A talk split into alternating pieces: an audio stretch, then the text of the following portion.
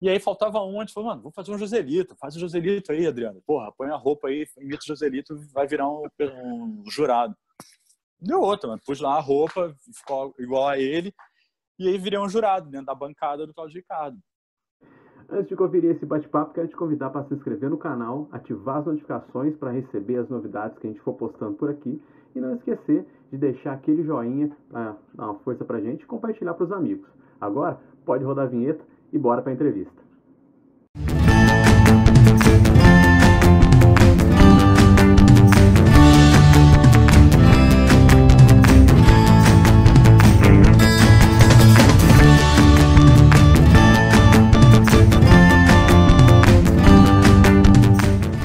Prosa de hoje tem a honra de conversar com ele, que é membro aí, né, de um dos maiores grupos de comédia do Brasil. O cara é, é ator, é roteirista, é comediante, é músico também, né? O cara explodiu na MTV, passou por TV aberta aí durante um tempo, sem ser Hermes e Renato, né?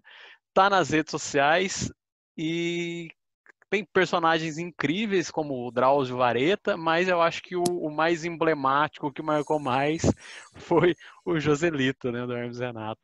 Adriano Silva, cara, satisfação monstra tô trocando ideia contigo. Ô, meu irmão, obrigado, valeu aí. Obrigado pelos elogios ao nosso trabalho.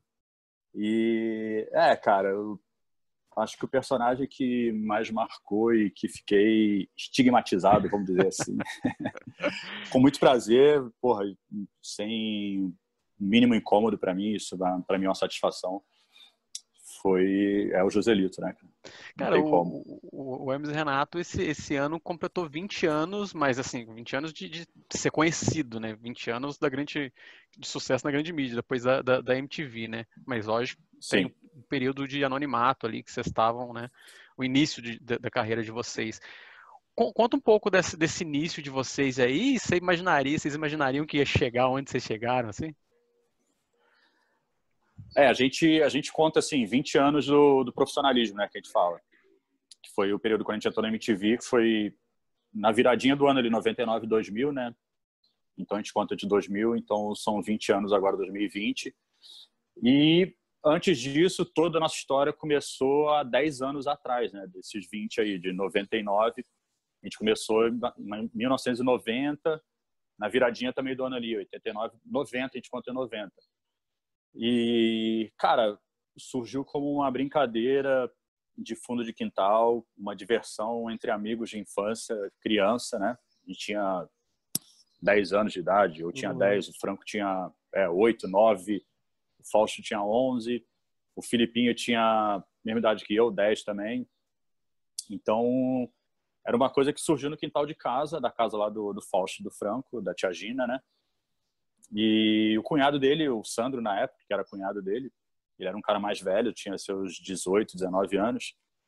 E ele via um potencial na gente, nos moleques, tipo, meio fanfarrão, assim, né? Ele já notava que tinha algo diferente ali do, da molecada. Que poderia sair alguma coisa dali. De, é, digamos, normais, assim, né? E, e aí ele, ele, tinha uma câmera já na época, aquela de Panasonic VHS grandona e tal. E ele, é, época de férias, aquelas coisas todas, tipo, mano, pegava aquela câmera e juntava a gente e falava, mano, vamos fazer uma parada é, sátira de 011 1406. Sei lá, vamos satirizar pô, essa revista aqui, porra, fala que a revista é, não tem folha e não sei o quê, e aí... E era tudo no freestyle, cara, improviso. e ele ia meio atrás da câmera e ia dando um direcionamento, né? Não, mas faz não sei o quê. Oh, mas e se você for lá e procurar tal coisa? A gente ia ali na frente da câmera, se virando e indo. Enfim, então era, era uma coisa de brincadeira, assim, sem improviso. pretensão. É, improviso, sem pretensão que com o passar do tempo a gente fazendo sempre, tomando gosto pelo aquilo, depois já na adolescência, a gente chegando já nos 15 anos ali, todo mundo chegando nos 15, 16 anos, que já não era mais o Sandro que que estava ali namorando a Bruna e tal, então a gente é, perdeu esse contato com ele, mas continuamos com com a com a filmagem, né, com as gravações. E aí a gente ali começou a perceber que deveria se ter um, um, cuidado melhor, não poderia ser feito de a moda caralho como a gente fazia. e aí, enfim, o Fausto sempre um cara muito visionário, ele tocava o barco nesse sentido de, de ir atrás, de, de querer tipo, anotar, fazer um mini roteiro das ideias, né? Colocar no papel mesmo. É, ir em brechó para comprar roupa, montar um acervo para a gente poder fazer as gravações e parar de pegar a roupa emprestada né, dos pais e da, da, da irmã. Enfim, então ali naquele período da adolescência que a gente começou a, a ter uma noção do que poderia virar, é, a gente sentiu que tinha algo diferente ali, né? Naquela ideia. Eu, na verdade, assim, demorei um pouco para ter essa percepção, sabe? Para mim, na adolescência, ainda era uma coisa de brincadeira aí, mesmo. Tô aqui na, é, numa diversão. Não, espera, não esperava. Tipo, eu já sentia que, que era legal, que era bacana, que tinha um potencial, mas eu não, não esperava que aquilo ali pudesse virar minha profissão do futuro, né? Então, assim, nossa história só começou mais ou menos nesse, nesse, desse jeito aí. Então, são 10 anos aí do amadorismo, do VHS que a gente conta, mais os 20 do, do profissionalismo. Então, são 30 anos aí, né? Começando no júnior, na base. Né, cara? É. E depois o profissional completando 20 anos. Que doido, né? Bastante coisa. Ah, Barba Branca aí já diz um pouco, né, cara? Essa, essa estrada percorrida aí. Vai estar tá novo ainda. Cara, e como que foi, foi esse momento de chegar na TV? Como que foi chegar na MTV? E a importância da MTV para vocês é gigantesca, né? E eu sei que tem umas histórias que vocês passaram uns perrengues fudidos também, né? Quando vocês começaram lá, que vocês recebiam, vocês tudo recebiam salário de um lá, né? Umas paradas é... assim, né? Ah, ah, acho que como todo o começo, né, cara, de, de, um, de um profissional, né, na sua, na sua área, é, é muita ralação, né? Não que depois não seja e não continua sendo para a gente, mas aquele começo é sempre aquela um momento ainda de, de incerteza, né? De você saber se realmente aquilo ali. Mais a hora que a gente chegou na MTV, quando rolou o convite que a gente é, que a MTV na verdade foi até Petrópolis gravar os primeiros episódios e depois quando a gente foi para São Paulo mesmo já com, com os episódios no ar aquilo ali para mim já foi um, um start. Eu falei, caralho, mano, que é sonho, é cara. Eu tô aqui com, é, com meus amigos de infância. Tipo, vamos trabalhar na, na MTV, que é porra, a, a emissora mais foda para mim, tipo, tipo, do momento, de tudo que tinha, sabe? É, então aquilo ali para mim foi, surreal. É uma, é uma sensação assim que eu que eu carrego, sei lá, que eu imagino que seja como comparar um jogador de futebol de novo, mas um cara, sei lá, estrear num, num, grande jogo e, sei lá, fazer gol e começar a ter notoriedade e daqui a pouco ter percepção para ir jogar fora. Para a gente foi nesse sentido, assim, sabe? Para mim, particularmente, assim, foi uma coisa muito especial. Mas e aí tem todos os perrengues que a gente é, topou fazer e passar porque era, um, era uma aposta, né? a gente muito novo, muito moleque, todo mundo com 20 anos, 21, 22 ali no máximo. Era uma aposta de, de vida, né, cara? Tipo, porra, trabalhar na MTV. Então, tiveram os perrengues, mas que no fundo, no fundo, foram aqueles perrengues que te fortalecem, sabe? É, a gente foi morar junto na mesma casa que a MTV alugou para ser o QG das gravações e era, era uma casa que tipo, a MTV não ia pagar mais hotel. Falou, não, vocês ficaram aqui no hotel a primeira vez que vocês vieram, agora a gente vai gastar com o aluguel de uma casa, é, que vai ser uma o QG de para gravação, vai ficar cenário montado, figurino, equipamento, tudo aí. E vocês vão viver nessa casa, não sabe? Tipo, botaram lá os Big beliche, Brother, né? É, jogaram os beliche lá, os cobertores e falou, mano, a produção aqui vai, tipo, vai dar uma grana para vocês, vai ter uma pessoa fazer uma comida e tal e o básico para se viver em São Paulo, sabe? Tipo, com as contas pagas e e para a gente estava tudo ótimo, sabe? Tipo, quando dava alguma merda que acontecia alguma algum desacerto ali, a gente, como moleque, também tinha a nossa rebeldia para uhum. responder, sabe? Fazia umas, umas babaquice de zoeira de moleque, né? De, de quebrar a casa, mas assim, nada de. Mano, era a nossa casa, não tinha como a gente tacar fogo, fazer. Mas enfim, era o começo foi foi isso e uma sensação muito muito foda, muito boa. E vocês produziam tudo ali, gravavam tudo ali, era tudo na casa. Tudo na casa. A gente assim, é, a gente ficava na verdade assim seis meses né nessa casa, porque antes a gente ficava em Petrópolis voltava para Petrópolis, né? escrevia, ficava na casa lá escrevendo, montando os roteiros, ia mandando para São Paulo. É. a, a galera da MTV, a produção, já pegando o roteiro, de chavando e fazendo a parte de produção, de figurino, de cenário, objeto cena, tudo. E a gente em Petrópolis escrevendo, escrevendo, pumba, acabou, deu a quantidade, é isso aí. Corria para São Paulo. Preparava a data, ia para São Paulo. Aí ficava tipo, seis meses em São Paulo. Aí, mano, morando na casa, gravando, fazendo tudo. Aí aproveitava para a gente fazer divulgação, ia em programas de TV que a gente já estava sendo convidado, tinha uma notoriedade, participava de um monte de, de coisas. E aí foi assim, nesse começo. Aí até que chegou um momento que a MTV falou, ó, não dá mais para ficar nesse vai e vem, porque quando vocês estão lá, acontecem coisas aqui, vocês estão tão fora e estão perdendo coisas e tal. Outros tempos, né, cara? Se fosse é. hoje em dia, faria igual estão fazendo aqui agora. Tudo... fazendo de casa. É, e naquela época, porra, nem celular tinha, né? Nem internet. A internet era horrível, discada. É. Enfim. E aí a MTV falou: ah, vocês precisam vir para cá, a gente tem essa casa e vocês vão ter que ficar aqui de vez para morar. E beleza, aí, porra, a gente tudo novo, moleque, né? Vambora. E encaramos e fomos para São Paulo e aí fomos para morar, para ficar de vez mesmo. Tipo, a visão, pai, mãe falou: ó, a partir de agora minha casa é São Paulo e beijo, tchau, tô com minha profissão e tô indo, sabe? Ganhando mal, mas tô indo. mas tava fazendo um bagulho que vocês curtiam pra caramba também, né? Isso Sim, acho que é o essencial, né? É, acho que para qualquer profissão, né, cara? Você fazer uma parada que é com gosto, né? Uma coisa que que é aquela fra a frase que todo mundo fala, e nem é trabalho, né? Uma... É. Você faz por, tipo, por amor, uma diversão né? sua, né? É. Cara, vocês foram um dos poucos, ou se não, acho que os únicos que conseguiram é, é recuperar o acervo, né? Da, de material da MTV, né, cara? Como que foi isso? Sim. Rolou processo, alguma coisa, não? Não, a gente... Um dos nossos, dos nossos é, motivos para a gente voltar para a MTV pós é, Record, né? A nossa passagem da Record, um dos, dos motivos para a gente retornar eram esses, era que a gente a MTV já estava num processo, já, a gente já sabia que seria poderia ser ali o último ano da MTV, né? E na nossa negociação com a diretoria, é, nós pedimos duas garantias, que uma era a gente retomar a nossa marca, né, o nome Hermes e Renato, que eles ficaram ali cuidando enquanto a gente saiu, né, administrando, pagando os custos da marca, os domínios ali.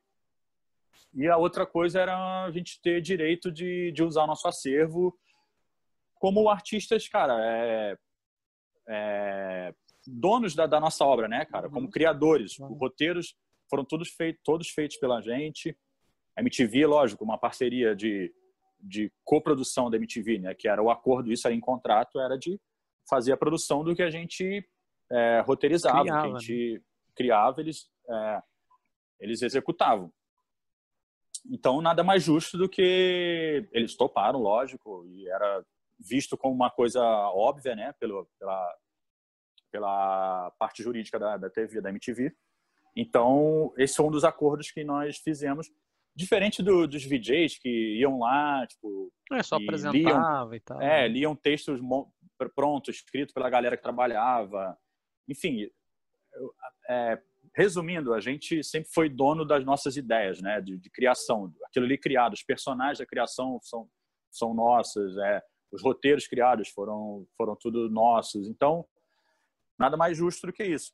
E aí, com o final do termo da MTV, tal, a gente entrou num, num, processo que foi encaminhado por eles de falar, não, a gente libera, abriu, a gente vai liberar para vocês, mas vai ter que passar por uma assessoria jurídica nossa para ter uma um pente fino e tudo nisso aqui, uma autorização de um monte de coisa.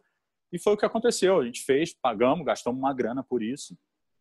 Mas, Mas hoje nós somos feito. dono do nosso conteúdo é, e a gente disponibiliza hoje no nosso canal. E vocês ficaram um, um, um, mais de 10 anos na MTV, né? Foram bem mais de 10 Não, foram. Anos. É, na verdade, assim, direto foram 10 anos, né?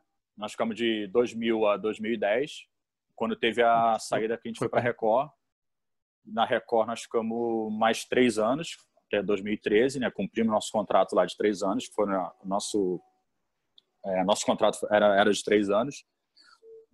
E aí teve esse retorno na MTV que foi para 2000 e final 2013, 14, que foi quando já estava no final, no meio do ano estava acabando. Então foi essa transição aí que nós fizemos.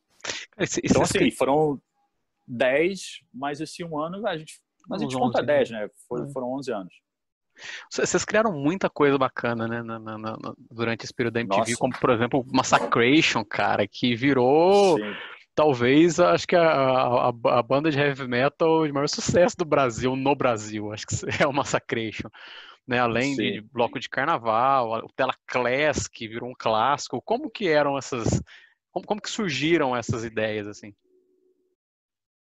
Cara, o nosso processo criativo era uma... Sempre foi uma parada que a gente...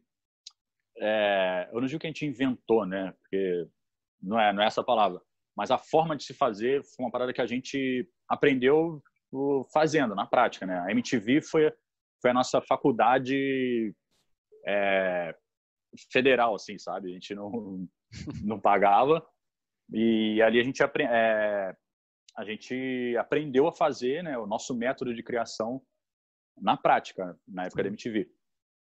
E, e com o tempo, você exercitando, a gente foi pegando é, métodos de criação, né, de, de, roteiro, de produção de roteiro, que não dá para fazer um bloco de notas e mandar para a galera, porque, pô, a gente está trabalhando numa televisão, uhum. que tinha um pessoal que trabalhava, né, que tinha um padrão, né, de se trabalhar, mas a gente foi com o tempo chegando, né, nesse, nesse método certo de trabalhar. Então, nosso processo de criação, cara, é uma, uma parada louca, assim, até hoje é, né, a gente, hoje, a gente sempre fez tudo junto, se reunia para criar. A gente tinha nossos períodos tipo, em casa, tipo, anotando ideias, né? cada um fazendo o seu, seu baú de ideias. E no período de criação, a gente se reunia e jogava tudo na mesa. Porra, o que, que tu tem de ideia aí, Fausto? Tipo, ele ia, jogava, tipo, ah, pensei em tal coisa, ia tudo anotado em papel, tipo, ia jogando ali, beleza. E tu, Marco, tal, Bruno, Felipe, Adriano. E a gente desse jeito, via assim, putz, essa ideia é muito foda, caralho, já, um outro já complementava, pô, mas e se fizer mais isso, porra, e tal, né? Então a ideia ia tomando, ia tomando corpo. E aí a gente separava e tinha muita coisa, ia jogando num quadro de, de criação, de temas ali. E muita coisa é, não servia, tipo, sabe? Você olhava e falava, que porra, que ideia que eu anotei, nada a ver, é. Tipo, achava engraçado assim na hora, tu ia ver depois, não, não prestava pra porra nenhuma. E assim a gente ia, porra, aí vamos começar a criar, tipo, aí pegava aquilo ali, ah, vamos falar sobre esse tema aqui hoje, vamos falar, vamos escrever sobre essa parada, essa sketch foda, vamos aí. E começava, criação, tipo, ideia, sugerindo, discussão de ideia e montando os roteiros. Então, o nosso processo criativo sempre foi assim. E para música também, tu falou, do Massacration, a mesma coisa, a gente imaginava, só que aí diferente, né? Já com instrumento, tipo, um tirava um, porra, tipo, fizer uma parada meio assim, tipo, um som meio assim, aí já, porra, vinha com uma outra melodia. Aí o outro, enquanto estava tocando, o outro já mandava um, sei lá, um, uma letra em cima, uma zoeira. Aí, cara, já, já ria, falou, mano, você tem potencial, vamos aí. E assim foi, entendeu? E aí, com o passar do tempo, a gente também foi criando métodos de, de, de, de escrever separados, se dividir um pouco, para poder otimizar o trabalho também, né? A gente tinha uma época demanda muito grande pô, a gente falava, cara, a gente está aqui os cinco, tipo, enfurnado no lugar, criando uma parada, vamos se dividir, vai três para um lado e dois para cá. Para facilitar também, né? É, aí, pô, aí tinha dia que rendia mais, dia que não rendia tanto, e assim ia, sacou? Porque a confiança, assim, de, de criação, a gente, porra, a gente tinha um no outro, sabe? A gente sabia que, pô, ah, se dividisse, se ficasse eu e o Filipinho para criar uma parada, o Fausto, o Marco e o Bruno outra parada, pô, a gente pô, sabia que ia vir coisa boa, entendeu? A, a temporada da, da, Fox, do FX, foi muito isso. A gente tinha que criar muita coisa, a gente se dividiu para poder otimizar esse tempo. Então, o nosso processo criativo era uma sempre foi uma parada assim, entendeu? Juntos, mas, mas com esse lance de é, de conseguir separar, se dividir, de um chegar com uma ideia e o outro complementar mas também tanto, tanto tempo junto acaba que a linha de raciocínio, por mais que vocês, vocês estivessem Exato. longe, você tem a mesma, a mesma ideia, né, cara? A mesma, mesma pegada, né? Você, você, falando dessa, dessa questão de, de, de da, da, ida, como vocês produziram para ir para o FX, né? Foi, foi um período complicado para vocês, né? Porque não tem como falar de Hermes Renato sem falar do, que falar do falso, né? Porque foi lá que tudo Sim. começou, né? Como que foi Sim. esse momento para vocês? Assim, vocês pensaram em largar mão ou vocês quiseram continuar? Como que foi esse momento que ele se foi? Cara, foi assim, pra gente, indiscutivelmente, né? Pro grupo foi o momento mais difícil, não só como trabalho, grupo, né? Empresa que nós somos, né? É uma família também, Porra, quase, né? É, principalmente por isso, pela nossa amizade, pela família que nós somos e isso foi uma perda, assim, irreparável e que só o tempo a gente vai acostumar a lidar com essa saudade, com a falta que o Fausto faz como um líder do grupo, como ele sempre foi, né? E, e aconteceu exatamente nisso, quando a gente tinha acabado de, de, de fazer o nosso processo de criação do, da Fox, né, do FX, da temporada que a gente ia fazer, quando aconteceu tudo. Então, a gente tinha gravado um piloto, né? A gente tinha feito um piloto já estava pronto, e o Fausto participou, inclusive, e a gente, depois que, que a gente decidiu, depois que aconteceu tudo, da, da morte do Fausto, a gente decidiu que teríamos que continuar por ele e tudo, botar aquilo em prática, um trabalho que começou na casa dele, uma semente que ele plantou. Seria é, não seria justo a gente encerrar a nossa história por ali, sabe? Com ele, principalmente. É uma coisa que era o amor dele, o que ele fazia, a história que ele começou. Então a gente decidiu é, é, seguir. O pessoal da Fox nos deu a liberdade de falar, cara, se vocês não quiserem, a gente é, não tem problema, a gente cancela o contrato e não vai ter problema nenhum, enfim. Mas a gente resolveu seguir em frente. E, e a, as gravações foram, acho que para mim foi o momento mais complicado, assim, da falta de, de ter ele ali, sabe, dele, né? junto. Né? É. Mas a gente, depois do programa pronto, como ele tinha participado do piloto, a gente conseguiu, na montagem dos programas, desmembrar todas as participações que ele tinha feito do piloto. A gente colocou uma, uma sketch em cada episódio. 12 episódios. É. Então a gente desmembrou o piloto e aí tem, acaba que você, se você vê a temporada da Fox, da FX, tem uma, tá uma presente, sketch, né? tem, a participação, tem a participação do Fausto já, quando ele tinha gravado o piloto. Então é muito difícil, né, cara? A gente ontem, inclusive, foi, fez seis anos da, da morte do Fausto, né? E assim, é é uma coisa, cara, que é inexplicável, sabe? A gente vai, a gente aprende a lidar, né, com a, com a falta e aprende a, a levar a saudade e a falta que ele faz, mas é uma coisa inexplicável. Foi o baque, maior baque da nossa vida, assim, com certeza. Até por toda a história, toda a importância, né? Tudo começou com Sim. ele, né, cara? É uma é, coisa você, que não... você perdeu o líder do grupo, né, cara? É um é uma perda assim, não que, pô, Deus me livre, né, cara? Todo mundo tem sua importância no grupo, né? Falando do, dos meus amigos, o Fausto, o Franco, o Marco, o Bruno, o Filipinho. É, todos têm, porra, a importância da nossa amizade, do nosso amor que a gente tem de irmão, né? Que a gente cresceu de moleque. Mas o que aconteceu com o Fausto, de ser a, a perda dele de ser o líder do grupo, foi um baque muito grande. Sim. Uma, uma, uma, uma coisa que eu, que eu acho, acho é, interessante de vocês também é, é a questão de, da importância que vocês se tornaram para a comédia nacional, porque a gente tinha um sistema de comédia, vocês vieram com humor bem escrachado, aquele humor bem, né, que, que eu acho que, que, que fez com que outros, outras pessoas criassem modos, é, modos parecidos. Por exemplo, o próprio Porta dos Fundos é algo que veio depois de vocês, assim, né, porque a Sim. forma que vocês faziam humor aquele mais pesado, mais, né? Que vocês, eh, vocês veem isso, vocês enxergam isso, vocês conseguem identificar isso, a, a importância que vocês fizeram para essa nova geração de humor depois de vocês? Sim, cara, é, eu tenho essa noção. É, assim, eu costumo falar porque eu cresci tendo vendo outras pessoas, né, que me serviram como referência. É, fazer um gradual, assim, tipo, primeiro, tipo, um Cacete Planeta, né? Aí, tipo, os Trapalhões, TV Pirata, é, Chico Anísio, então era, era uma, eram coisas assim que sempre ficaram, eram coisas que sempre ficaram na minha, na minha memória ali de, de infância, de você ver aquilo ali, por exemplo, Chico Anísio para mim me causava uma estranheza danada. Eu criança vendo aquilo, falando, caralho, Tipo, o Beto Carneiro eu tinha medo, cara, do Beto Carneiro, sim, de, porra, vi aquele personagem dele e falou, caralho, cara, que assustador. E os outros personagens dele, tipo, porra, Painho e tal, era aquela é. coisa para mim me causava uma estranheza, eu falava, caralho, é o mesmo cara que está fazendo isso? E me causava uma dúvida, será que é isso mesmo? Então, essa, essa coisa da construção do personagem, sabe? Aquilo ali já me, me chamava uma atenção, sabe? E aí, porra, TV Pirata já, já tinha uma, uma construção diferente. Os caras tinham uma caracterização, mas não era tão caracterizada assim, né? Tinha os sketches, assim, um Sim. formato sketch, como muito parecido como a gente no Hermes depois futuro foi foi fazer, né? Essa coisa de, porra, de, de debochado, de meio de surreal assim, algumas coisas, né? Então isso tudo para mim é, ficaram marcados na minha memória de porque eu via, tipo, em casa, tipo, na TV de casa eu ficava passando, então aquilo me, me chamava atenção. As referências, então, que eu acabava vendo, e depois já, tipo, moleque, porra, você começa a ver os Trapalhões, né? Aí você já tinha uma, tipo, já parava para ver. Falou, é.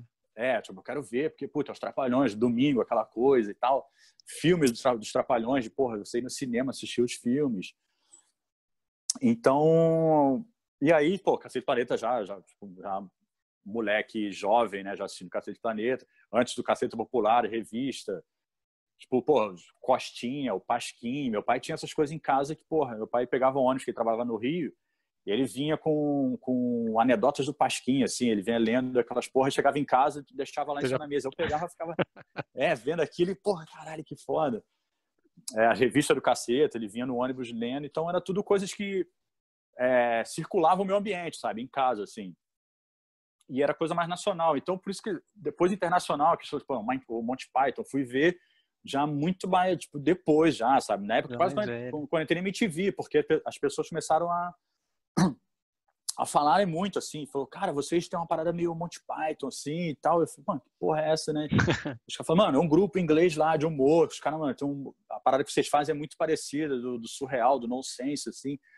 E aí você começa, começa a pesquisar e você vê que você fala, caralho, realmente tem, a, né, não se comparando, mas a, o lance de você é, ser parecido na, na, forma de fazer o humor, tá ali, cara. E, o humor é isso, você, é, você fica é, na sua memória muitas coisas, igual eu tô te falando. Às vezes a gente estava criando coisa do Hermes e Renato, estava escrevendo, depois eu falava, caralho, parece que eu já vi isso em alguma, algum lugar e tal. Eu ia ver, depois eu, tipo, TV Piratas tinha feito uma parada, tipo, os Trapalhões tinham feito uma parada assim, e a gente estava escrevendo achando que era. Mano, tipo, achei que era. tô criando aqui agora, mas não, já estava meio implícito ali, sabe, Sim. na cabeça, assim. Então, assim, e eu percebo, cara, a nossa importância, assim, para o humor, né, chegando agora onde tu, tu me perguntou, é, eu acho que a gente marcou uma, é, uma fase dessa de, de como, como esses outros grupos marcaram, sabe? Outras pessoas no humor fizeram. Falando de grupo, mas, porra, se você voltar aí, tem muita coisa. É, pessoas de humor foda, como eu falei, é. tipo, do. Do Chico Anísio, né? Do Chico Anísio, do, do Costinha. Tipo, sabe? Uma galera que, porra, que. O, pô, o, o Costinha eu tava vendo esses, vendo esses dias, revendo esses dias Pô, Coxinha era, stand-up, já ele fazia stand-up, cara, Sim. de disco. Tinha um vinil, gravava, tipo, o peru da festa lá. Eu tava ouvindo de novo no YouTube, pus no YouTube para ficar ouvindo. Lotava um teatro, o cara ficava contando piada e, e aquilo gravando virava depois um bolachão. Um vinil é. a galera comprava para ouvir. Ah, vou estar em casa aqui, vou ouvir um, um show de, de piada, Pro, tipo, próprio, narrada. Próprio Zé Vasconcelos, o Rony de Golias. Zé Vasconcelos. é, foda, essa né? galera das antigas que, cara, o, porra, a Dercy Gonçalves. Dercy Gonçalves, eu falava agora. Tipo, era a terra da minha avó, lá de Santa Maria Madalena. Quando eu fui lá visitar a, minha, a família da minha avó lá, e aí, tipo, ah, tem lá o túmulo da Dercy Gonçalves, já tinha, era uma pirâmide de vidro, assim, uma parada toda que ela já tinha construído. meio que, tipo, quando ela tinha 50 anos, sei lá, não, já vou construir meu túmulo naquela porra lá e já vou deixar lá. E aí tinha lá, eu fui lá ver, tipo, uma pirâmidezinha de vidro, assim, toda, enfim. É, então, cara, a gente. É, eu acho que a gente veio aí depois do, do Cacete Planeta, no meu ver, assim, na virada, assim, o que que, o que, que vem? Eu acho que é Hermes Renato na sequência, Sim. sabe? Aí a galera fala da, da, que eu sinto, assim, hoje em dia, tá? Meu, Adriano, particularmente falando, assim como no futebol, de novo fazendo uma analogia aí, eu sinto que tem uma, uma entre-safra aí, sabe? De, de humor. Humor, Sim. que eu digo, humor nesse formato nosso, Hermes Renato, Cacete Planeta, Trapalhões, TV Pirata, que são essas coisas de, sketch, essa construção toda. Eu acho que dos anos 2000 e depois de 2010 para cá, mudou muito né, o tipo de humor, né? Cresceu a onda do, do, do stand-up, né, da galera de um tipo de humor diferente. Eu acho que o Porta dos Fundos é, vieram também com uma, com uma pegada parecida ainda como, como sketch, né, uma construção, mas eu acho que é um modelo é, padronizado que eles fazem, Sim. sabe? É uma, é uma caixinha ali que tem um padrão já de não sei o que, não sei o que. Ah, tá, acabou ali, sabe? Sim, é mais, mais plastificada, tem, digamos assim. Exatamente. É um, é um, é um formato que, que funciona para aquilo ali, para a galera do, do YouTube, de internet, um canal que quer ver um tipo de humor daquilo ali, daquele jeito, sabe? Então, eles perceberam isso e criaram um formato e fizeram e fazem o sucesso que fazem, acho que por conta disso. Porque é difícil você fazer não sei, ó, eu vejo assim que na TV não foi, então eles tiveram que adaptar um pouco para fazer para TV, fizeram a temporada na, na, Fox até. Eu já senti ali uma diferença que, tipo, opa, é um terreno que você tem que pisar diferente, né? Enfim, então eu acho que, é, mais uma vez, não fazendo comparação, acho que cada um tem a sua importância, a sua época e, porra, não dá nem para comparar, tipo, ah, o Trapalhões com, com Cacete Planeta, quem que é melhor? Ah, TV não, é, Pirata é, com. Um tem no seu tempo. É, né? datados, né? E eu acho que é isso. Acho que no seu período cada um cria ali a sua, a sua importância, a sua, marca seu... na história, né? É, porque e eu acho que a gente no Hermes é, dos anos 2000 ali a gente criou a nossa aí até 2020. Agora que a gente está aí, mas a gente está aí, vai. Nesse período aí, eu acho que a gente tem nossa nossa história contada ali acho espero que as pessoas tenham uma, uma boa lembrança de referência nossa e que ah, sirva tem. como referência para uma. É, não, Sim. eu acredito que pelo que a gente ouve, né, e, e lê e chega muito para a gente, é, tomara que, porra, sirva como uma referência de uma de próximos criadores aí de ideias, de sketches que venham que sejam inspirados na gente, né? Cara, e, e, como que vocês chegam no, no Silvano para ser o narrador de vocês, cara? Que, que é uma voz incrível, é para é. encaixa perfeitamente no trabalho de vocês. o Silvano, cara, ele era, ele é, é, ele era, né, na época, muito amigo do, do Gus, que era o diretor nosso da, foi o primeiro diretor nosso na MTV. E aí, quando a gente fez as sketches, é, o por, é, o pessoal da MTV sentiu uma necessidade de ter uma alguma coisa para dar um, uma amarrada ali, sabe? De ter uma locução, de ter uma, uma apresentação. E o Silvano era um amigo dele, porra, muito engraçado, um cara figura, que sempre brincou. O cara é, fazia umas coisas de locução já, mas ele sempre foi um cara do, do audiovisual. O Silvano é o cara. Ele e o irmão dele foram os primeiros caras que trouxeram o, o esquema do, do Steadicam para o Brasil, assim, sabe? Então ele é um cara que foi. É, as gruas de, de, de transmissão de futebol foram foi ele e o irmão dele com a empresa que trouxeram para o Brasil e tal. Então ele é foi um cara que estava sempre envolvido aí no audiovisual e ele era um cara que já fazia locuções, né? Por causa da voz dele, aquele estilo ali.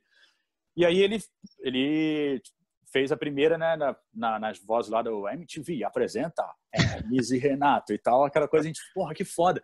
E aí quando a gente chegou em São Paulo para gravar, morando nessa casa aí já, mano, a gente tem que conhecer o Silvano e tal, tal. E o, o Gus já trouxe o Silvano e aí, mano, ele fez umas participações com a gente lá, lá nos primeiros episódios, né? E aí virou, mano, virou brother, amigo nosso, desde quando a gente se conheceu pessoalmente mesmo, na nossa chegada em São Paulo. E até hoje, hoje a gente liga pro Silvano, ô Silvano, porra, faz uma, faz uma, faz uma locução aí, mano, pra uma parada nossa aqui e tal. Ele, é só você mandar que eu faço a hora que vocês quiser. Ele já fala logo assim, né? E aí, cara, é, tipo, brother, brother, a gente não só de trabalho, sabe? De, porra, de se encontrar. De amizade mesmo. É, o cara, porra, hoje em dia tá cada um faz, ele, pô, ele trabalha na Globo, faz uns trampos pra Globo de, de Steadicam, ah, então ele tá morando em Santos, então a gente fica longe assim, mas assim, virou mais um amigo da família, sabe? Tipo, que a gente, amizades, muitas amizades nós fizemos em São Paulo, e uma delas foi o Silvano. E, e você, como, como eu estava falando desde o começo lá, né? Vocês, têm personagens incríveis e a, a, questão de Joselito é emblemática. Como, como que você criou o Joselito, assim? Cara, não foi uma criação exatamente minha, né? Assim, o Joselito, ele existe de verdade. né? E ele era ele foi cunhado também do Fausto do Franco, depois lá, um dos namorados da, da, da Bruna, irmã do Fausto Franco. E ele era mais velho que a gente também, o cara, e ele tinha brincadeira um pouco desproporcional de força, assim, com, com os moleques mais novos, né? A gente tá com 14 anos, 13, 14 anos. Mas era de forma inocente, não era maldoso, igual, tipo, a galera acha, assim, que, porra, era de forma, tipo, mano, ele era, assim, tipo, sem noção mesmo do que ele tava fazendo, de brincadeira, assim. E aí eu era muito parecido com ele, assim, eu acabava imitando ele de brincadeira, assim, botava uma roupa de ser moreno e tal, botava um óculos e ficava parecido com ele. E aí, numa das criações, numa das gravações que a gente estava fazendo lá no VHS, ainda lá em Petrópolis, a gente está gravando o Cláudio Ricardo, o programa Cláudio Ricardo, lá na sala da casa do Fausto, do Franco. E aí era um programa de calouros e tal, e tinha bancada de jurados. E aí a gente estava escolhendo, tinham, tinham que ter quatro jurados, né? Porra, na época tava o ET de Varginha lá, que tinha surgido, tava aquela onda toda, e um dos jurados era ET de Varginha, o outro era o Gasparzinho, que a gente não botava ninguém lá, só uma plaquinha, ficava fantasminha lá. É, o Jason, que a gente, mano, era viciado no Jason, Nada, sempre foi um, galera toda, sexta-feira 13, Jason. E aí faltava um, a gente falou, mano, vamos fazer um Joselito, faz o Joselito aí, Adriano. Porra, põe a roupa aí, imita o Joselito, vai virar um, um jurado. Deu outra, mano. Pus lá a roupa, ficou igual a ele, e aí virei um jurado dentro da bancada do Claudio Ricardo. Então o Joselito já surgiu também antes, lá, antes da MTV, lá no, lá no VHS ainda. E aí, beleza, aí ficou assim, foi a única coisa, a única vez que a gente fez o Joselito foi nessa. Essa participação no Claudio Ricardo, beleza. Aí, já a gente na MTV, quando a gente entrou em 2000, 2001, final de 2000 para 2001, assim, na virada do ano já, é, o Fausto falou, porra, vamos criar, vamos fazer o Joselito, cara, vamos fazer o Joselito e, porra, vai ser maneiro e tal, aí, vamos embora. Aí como começar, como apresentar, né? O que, que é esse personagem que ele faz? Que ele é o cara, não, eu sou um cara sem noção e faz o Joselito, ele é assim, o jeito dele. E a gente fez aquela primeira sketch, que é apresentando ele, tipo, esse aí tem o Silvano, Silvano. ele é Joselito. Ele acorda às oito da manhã e sua mãe, Dona Ivone, vai acordá-lo para tomar café. Aí ela vai lá acordar, aí, Joselito, Joselito, você que chama ele. Aí ele deitado, ela vira de costas, ele tchum, taca a faca, tal, nas costas. Ai, Joselito e tal. E Joselito, às 11 da manhã, vai tomar café da manhã, não sei o quê. Aí, aí foi, aí tipo, começou ali. Aí quando foi pro ar, cara, a galera pirou, falou, mano, que foda e tal, né? E aí dali a gente sentiu que, que pegou na veia a criação do personagem, né? E aí desde então a gente começou a, a, a dar mais notoriedade, criar mais coisas, fazer um universo Joselito. O universo Joselito é quase que um desenho animado, né, cara? Sim. O cara pode fazer tudo, porque, tipo, bomba, é, sei lá, tipo, fazer as coisas de, de zoeira que ele faz, que, mano, é o Joselito. Enfim, então surgiu assim. É, é. Cara, e, e, depois, depois de muito sucesso na TV, vocês fazem o contrário, vocês vão pro teatro, né? Como que foi ir pro teatro? É muito louco, né, cara? É meio que o inverso, assim, né? Não uma regra, né? Mas é que muitas pessoas começam né, no teatro, surgem ali, depois vão para TV ou para o cinema, enfim. E a gente, cara, a gente sempre teve muita vontade, assim, de fazer uma peça, né, de, de, de, de ter contato com o público, né. E na época o Fausto era vivo, a gente, a gente começou a montar, fazer um roteiro, criamos um roteiro, mas era, mano, era uma parada, era um show da Broadway, assim, sabe? Tipo, Gigantesco. Tipo, gigantesco, com estrutura que, porra, sei lá, precisava de é, roldana para entrar coisa voando pelo teto, passando em cima do público, é, fogos de artifício, caralho, mano, era um, era um lugar que tinha ter um, um teatro preparado para poder fazer. A gente viu que aquilo ali. Mas assim, a gente foi naquela loucura de criação. Falou, mano, vamos criar, depois a gente vê o que dá para fazer e o que não dá, né? E a gente montou esse show. E aí tentamos fazer com uma produtora na época, uma produtora de que vendia espetáculos e tal. E aí ficou naquela vai, não vai, vai, não vai, e aí meio que a gente foi sentindo que não, não ia rolar e foi caindo meio no desânimo, e foram surgindo outras demandas, aí aquilo ali ficou, ficou de lado, é. ficou ali de, de, encostado. E depois que, que, o Fausto faleceu e tal, a gente já, pós é, FX, temporada que a gente tinha feito e tal, a gente, porra, reacendeu essa vontade, sabe? Falou, porra, e aí, cara, vamos, acho que a gente precisa é, se reinventar um pouco, fazer uma parada diferente, vamos vamos criar nossa parada, vamos chegar até o público, vamos até, sabe, sentar e olhar a galera, vamos teatro, vamos fazer. A gente pegou de novo esse, essa, esse roteiro que estava escrito, guardado, a gente foi vendo, ah, cara, isso aqui não vai dar, vamos já limando, limando, a gente foi enxugando, enxugando, tirando, tirando. Resumindo, a gente tirou quase tudo e separou algumas pílulas do que estavam nesse roteiro que serviriam, que a gente conseguiria fazer. E aí montamos, fizemos um roteiro novo, de uma peça nova, uma produção toda nova, e aí meteu um pé na estrada. Isso há quatro anos atrás. Esse ano a gente completou quatro anos da peça, uma tentativa de show. E aí tem essa brincadeira. A gente falou, cara, vamos fazer uma parada zoeira, vamos, mano, nós estamos da TV, vamos fazer uma parada é, zoando teatro. A gente, não, a gente não estudou, a gente não é ator de teatro, então vamos fazer uma parada. Então vamos fazer, começando pelo nome, vai ser uma tentativa de show, porque se ficar uma merda, a gente fala que foi, a gente estava tentando fazer, não deu certo, foda-se, sabe? Se tiver erro Mas, também, já vira parte do show é, e vai. vai fazer parte. E aí, uma das sketches que a gente come, começa fazendo a peça é uma sátira de, de desse novo formato de, de, teatro, que é a galera do stand-up e tal. Então, a gente começa a peça fazendo uma parada assim, dando spoiler aqui, né? A gente começa a peça fazendo uma, uma zoeira desse naipe. E aí vai, aí, cara, a gente, porra, gostou pra caralho, assim, sabe? Depois que a gente fez a, algumas apresentações, estreou em São Paulo no, no Risadaria. O Paulo Bonfá, tipo, convidou, abriu as portas, deixou a gente falou, cara, vocês dão conta? A gente falou, cara, a gente faz, vamos estrear no Risadaria. A gente nem tava com o roteiro pronto ainda. Falou, não, vamos, a gente tem uma peça aí, a gente faz. Pumba. Fechou, vamos fazer. Corremos atrás. Para ter uma ideia, a gente estreou no Risadaria. A gente tinha feito um ensaio. Um ensaio. Caramba a gente produziu a peça inteira, que tinha uma porrada de coisa, troca de roupa, e o Edu Stablish, que estava fazendo a participação, e ele meio que dirigindo essa primeira, essa primeira estreia aí e tal. A gente fez um ensaio só, que foi um ensaio praticamente valendo, que foi a apresentação que a gente fez, a primeira, no Risadaria. E ficou do caralho e tal, e a gente, porra, beleza, estamos com uma peça na mão, agora vamos rodar. E começamos a rodar com essa peça aí o Brasil inteiro. Faltam algumas capitais aí importantes para fazer. Nordeste mesmo tem lugar que a gente já não fez.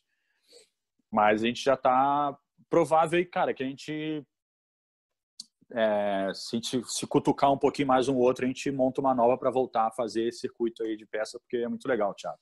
Bom demais. E vocês pensam em fazer filme, uma coisa assim, um, um filme do Hermes Renato? Seria muito louco, né? Até no comentário, né? Contando toda a história, né? Sim, sim, cara. Acho que isso é o, é o sonho, assim, né, cara? Quem trabalha com TV, no audiovisual, acho que se vê na telona, acho que isso é o sonho de qualquer artista, né? Independente de ser um documentário, uma história autobiográfica, sei lá. Mas a gente tem, tem umas ideias aí, sim, é, que dependem, né? Cinema é uma estrutura um pouco maior, uma coisa mais... É, uma, tem uma grandeza aí, uma dificuldade de se realizar um pouco maior, né?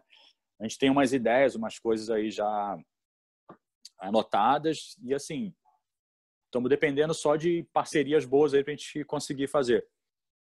E eu acho que o momento agora aí, pô, é propício, né? Completando 20 anos de carreira, acho que valeria a pena aí alguém do cinema aí se interessar e a gente Com botar, certeza. mandar bala nessa, nesse filme aí de Hermes e Renato. Seria, seria épico, né? Ah, eu acho que eu, eu acho que vai ser, vai rolar, vai rolar, vai rolar e vai ser uma realização muito foda, assim, é, pessoal e, e, mais uma vez, tipo assim, em nome do Fausto, a gente tem, tem que ter um filme nosso para estar tá isso registrado no cinema nacional aí. Merecidamente.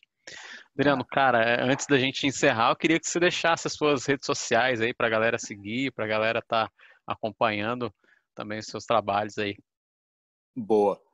Cara, ó, Hermes e Renato, tá? É, nosso canal no YouTube é Hermes Renato Oficial. Na hora que você digitar lá já vai aparecer a página. Estamos quase batendo aí 500 mil inscritos. Estamos dependendo da galera aí para chegar nesses 500 mil e dos 500 mil chegar em um milhão para a gente fazer a festa do milhão e continuar produzindo conteúdo para a galera, porque agora a gente está dando uma focada ali pro, pro canal.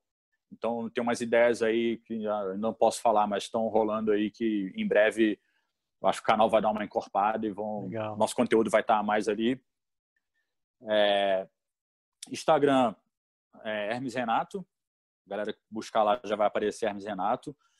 toda a nossa agenda a gente divulga lá pelo, pelo Instagram, é, Facebook Hermes Renato também. Instagram do Massacration, tem o Massacration oficial. Tá lá também a agenda de show, tudo, os próximos shows que vai no Massacration a gente vai tudo botando por lá. E é isso. E minha pessoal, eu tenho eu, Adriano Silva 79 no meu Instagram, que aí é a minha vida pessoal ali, minhas coisas de fotografia que eu gosto, minha, mais as minhas particularidades. E tem o Joselito de Cascatinha, que é o Instagram do Joselito, que, que eu jogo lá só a parte da, das fanfarras do Joselito. Show de bola. Então é isso, mano. Ah, e, e aproveitar e pedir a galera também aí, que quiser curtir nossa parte musical, Spotify, Deezer, todas as plataformas aí. Tem tudo lá. É, tudo lá. É, Massacration, toda a parte de Hermes Renato musical, Pira Pirou, Unidos do Caralho 4. Em breve estão tá entrando as músicas novas do Massacration, então também tá tudo lá também, galera quiser procurar. É só digitar aí que acha facilmente. Leandro, cara. E a nossa loja, esqueci de falar. É, a lojinha tem que, tem que fazer propaganda da loja. Hermes aí é lojahermesrenato.com.br. Todos os nossos produtos a gente lança também, tá lá. É muito simples. A galera que quiser achar, vai no Instagram, tá tudo lá. Tem link para link direto para a loja, a gente posta é, link para arrastar para a loja, a gente põe os produtos novos quando lança, tá tudo lá. Instagram do Hermes Renato é o caminho, tu encontra tudo por lá. Show de bola. Cara, muitíssimo obrigado pela humildade, pela disponibilidade, por tudo. Sou fã seu e do Hermes Renato. Valeu. Em nome de todos os fãs, óbvio, né? Meu muito obrigado, cara. Valeu mesmo e esperamos coisas novas do Hermes Renato. Beleza, mano. Obrigado e você, valeu o convite. É sempre é, satisfatório a gente falar da nossa história, né? E obrigado aí o convite, valeu o espaço e estamos na área, estamos vivos e produzindo coisas novas aí em breve. Graças a Deus. Valeu demais. Obrigadão e até a próxima. Valeu, até a próxima aí. A gente se vê. E aí, curtiu esse bate-papo? Então, inscreva-se no canal, ative o sininho para receber as novidades que a gente for postando por aqui e não esqueça de deixar o seu joinha e compartilhar com a galera. Então, fique ligado que essa temporada tá demais.